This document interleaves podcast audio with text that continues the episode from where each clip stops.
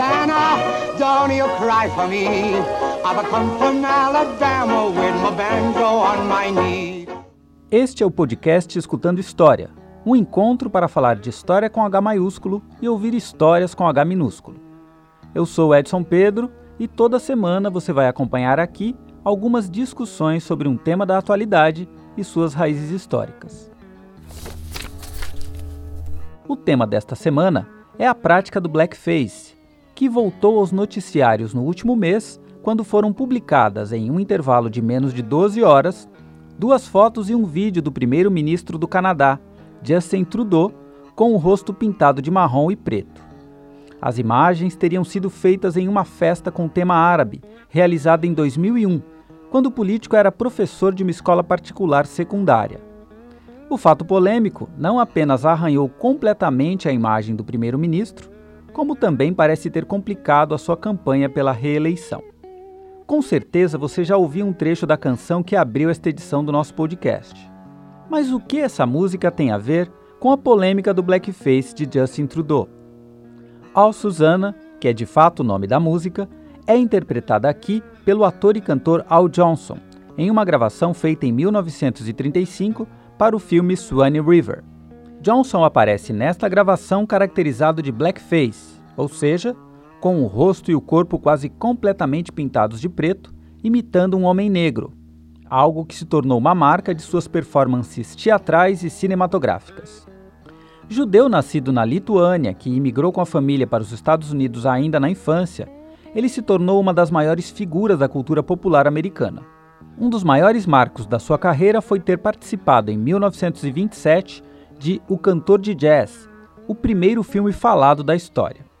Mas infelizmente, como já mencionado, Al Johnson também será para sempre lembrado como um dos atores que alcançaram imensa popularidade por conta de suas performances em blackface. Vale se perguntar por que uma prática tão ofensiva e racista foi reproduzida por tanto tempo e ainda resiste com relativa frequência, sendo repetida por personalidades públicas e também por pessoas comuns. Nos últimos tempos, tem sido comum que algumas postagens com pessoas famosas ou anônimas em blackface viralizem nas redes sociais. Será racismo ou puro desconhecimento sobre as origens dessa prática tão depreciativa e humilhante?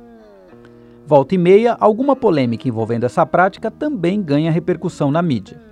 Em 2018, por exemplo, a jornalista americana Megyn Kelly, da NBC, recebeu fortes críticas ao questionar por que pintar o rosto de negro no Halloween era considerado ofensivo.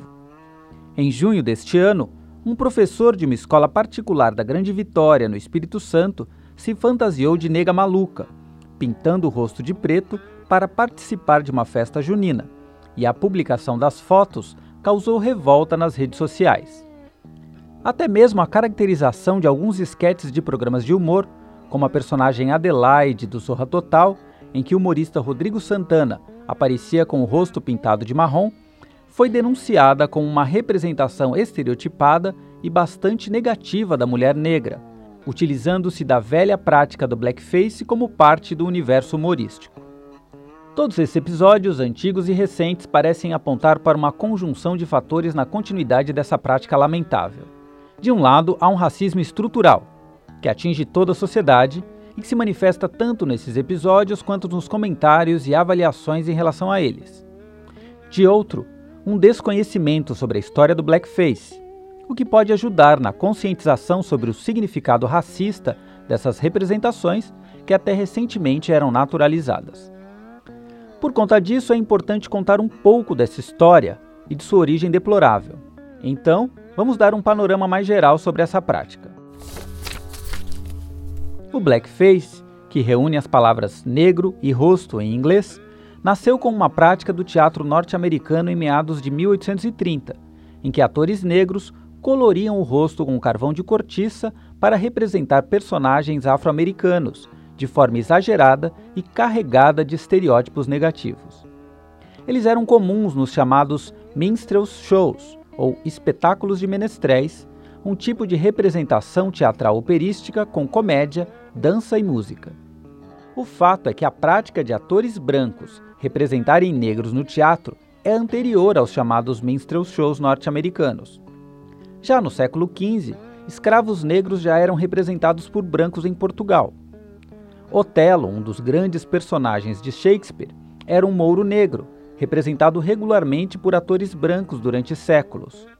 A diferença destas representações em relação aos shows de blackface do século XIX é que essas atuações não envolviam estereótipos e a caricatura, um traço fundamental do tipo de show que se tornaria popular no século XIX.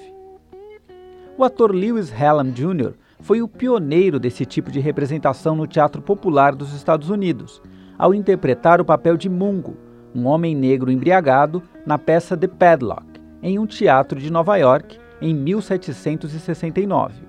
Mas o grande responsável pela sua popularização foi o comediante Thomas D. Rice, que viajou pelo país com o nome artístico de Daddy Jim Crow, interpretando a canção Jump Jim Crow, uma música com forte componente racista. I am for freedom and for union altogether, although I'm a black the white is called my brother. Wheel about and turn about and do just so. Every time I wheel about, I jump Jim Crow. Crow, que em inglês significa corvo, foi durante muito tempo um termo pejorativo para se referir aos escravos do sul dos Estados Unidos. É importante lembrar que nesta época, os negros do país viviam como escravos. Por conta dessa condição, eles não estavam autorizados a atuar em espetáculos de qualquer natureza, inclusive os teatrais. A historiadora Suzanne Jardim afirma que Thomas D. Rice quis incrementar o seu repertório teatral e, em viagens pelos estados do Sul, incorporou e adaptou essa canção em seus shows, que também era cantada pelos próprios escravos em seu momento de descanso. Nas apresentações de Rice, o homem negro típico era sempre burro, vestia roupas esfarrapadas, era desengonçado e também fazia atrapalhadas. O espetáculo ficou tão famoso que acabou criando um gênero de minstrel show todo calcado no blackface, com atores brancos sendo o rosto pintado de negro e os lábios destacados de vermelho ou branco, representando homens negros como pessoas física e intelectualmente inferiores. Só para ter uma ideia da força dessa tradição racista, as leis que impuseram a segregação racial nos estados do sul dos Estados Unidos, depois da abolição da escravatura, ganharam o nome de Leis Jim Crow. Mas o que eram exatamente essas leis? Quando a Guerra Civil Americana terminou, em 1865, os estados escravocratas do Sul foram derrotados. Quem assistiu ao clássico filme E o Vento Levou deve se lembrar de como esta foi uma derrota que marcou o sul do país. Isso também significou o fim da escravidão. A legislação federal imposta aos estados do Sul garantia direitos iguais para todos, buscando impedir a discriminação por cor ou raça. Mas nas últimas décadas do século XIX, com a retirada das tropas federais, as leis de alguns desses estados sulistas se impuseram sobre a legislação federal. Elas institucionalizaram a segregação racial em áreas privadas e públicas, através do conceito de separados, mas iguais. Os negros desses estados não tinham direito ao voto, não podiam frequentar alguns espaços públicos, tinham assentos específicos para eles no transporte público, além de uma série de restrições discriminatórias. Este período de leis segregacionistas no país ficou conhecido como Era Jim Crow.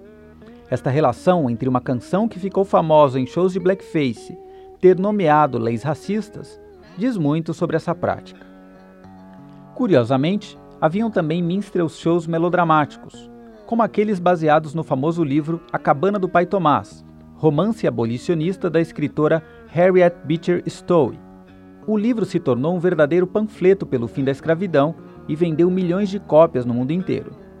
Infelizmente, os minstrel shows baseados neste livro ajudaram a reforçar os estereótipos de subserviência do negro norte-americano e associações negativas em relação aos negros. O cinema norte-americano acabou absorvendo a tradição dos minstrel shows teatrais, que foram levados para a telona. Não apenas atores brancos personificavam personagens negros em filmes narrativos, como algumas atuações tinham a própria tradição dos shows de menestréis como inspiração. Além de Al Johnson, que ouvimos no início do podcast, uma série de atores famosos pintaram seus rostos de preto em alguns papéis cinematográficos. A lista inclui Bing Crosby, Fred Astaire, Buster Keaton, John Crawford, Doris Day, Shirley Temple, Judy Garland e muitos outros. Os minstrel shows com blackface acabaram ultrapassando a fronteira dos Estados Unidos, tornando-se muito populares na Europa, principalmente na Inglaterra. Mas e o blackface no Brasil? Afinal, além do passado escravista, a sociedade brasileira também é profundamente marcada pelo racismo estrutural, muitas vezes ocultado sob o velho mito da democracia racial. Embora o país não tenha vivido uma segregação racial institucionalizada, como foi o caso dos Estados Unidos, o racismo está bastante presente no cotidiano da população brasileira. A televisão é um dos meios em que o blackface mais aparece na cultura brasileira. Lembram-se de A Cabana do Pai Tomás, livro que já mencionamos aqui? Um fato curioso é que o Brasil também viveu uma polêmica com a adaptação deste romance para uma novela de televisão em 1969. O patrocinador da novela exigiu a escalação do ator Sérgio Cardoso para interpretar o escravo Pai Tomás. Para viver a personagem, Cardoso pintava o rosto e o corpo de preto, usava peruca e colocava rolhas no nariz. O fato gerou fortes críticas por parte de atores negros e da própria classe artística como um todo. Mas foram os programas humorísticos e de variedades da televisão brasileira que se tornaram um terreno fértil para esse tipo de representação ofensiva. A polêmica mencionada, envolvendo o programa Zorra Total, foi apenas uma das várias representações humorísticas que se utilizaram do blackface para o humor, mas que de fato ajudaram a reforçar o estereótipo racial e o próprio racismo. Chico Anísio um dos maiores nomes do humor brasileiro, também apelou ao blackface ao interpretar o personagem Velho Zusa na década de 80. O apresentador Gugu Liberato, em seus disfarces para o quadro Táxi do Gugu, caracterizou-se como um homem negro, ganhando pintura marrom no rosto e uma peruca de cabelo crespo. Nos últimos anos, a reação pública a estas performances tem contribuído para que elas se tornem cada vez menos frequentes para que pessoas se conscientizem sobre o seu real significado.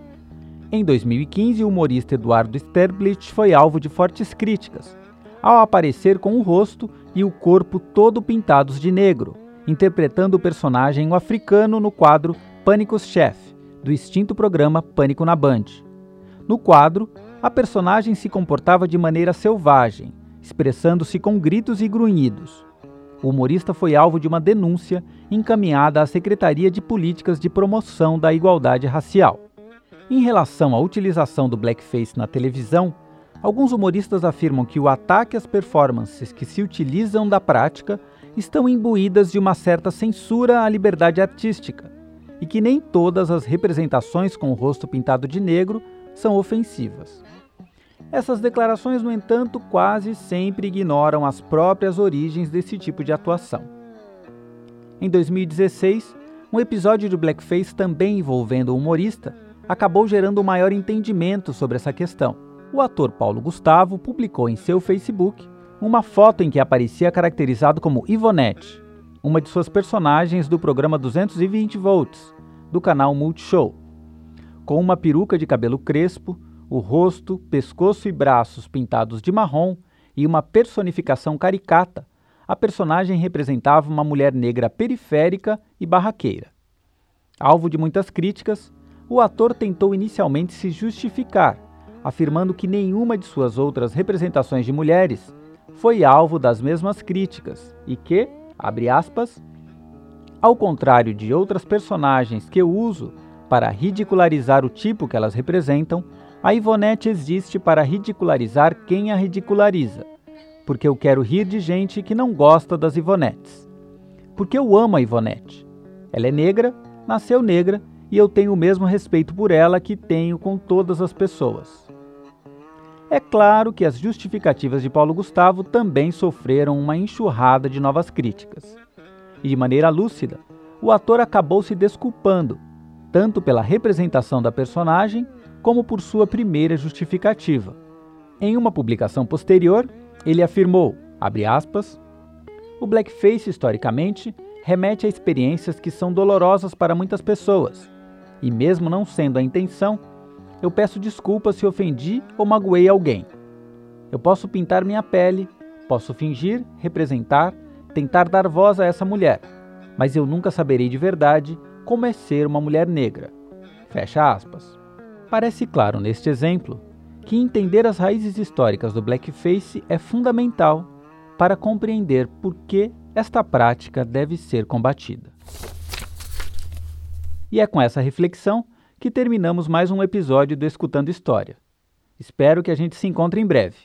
Um abraço e até lá!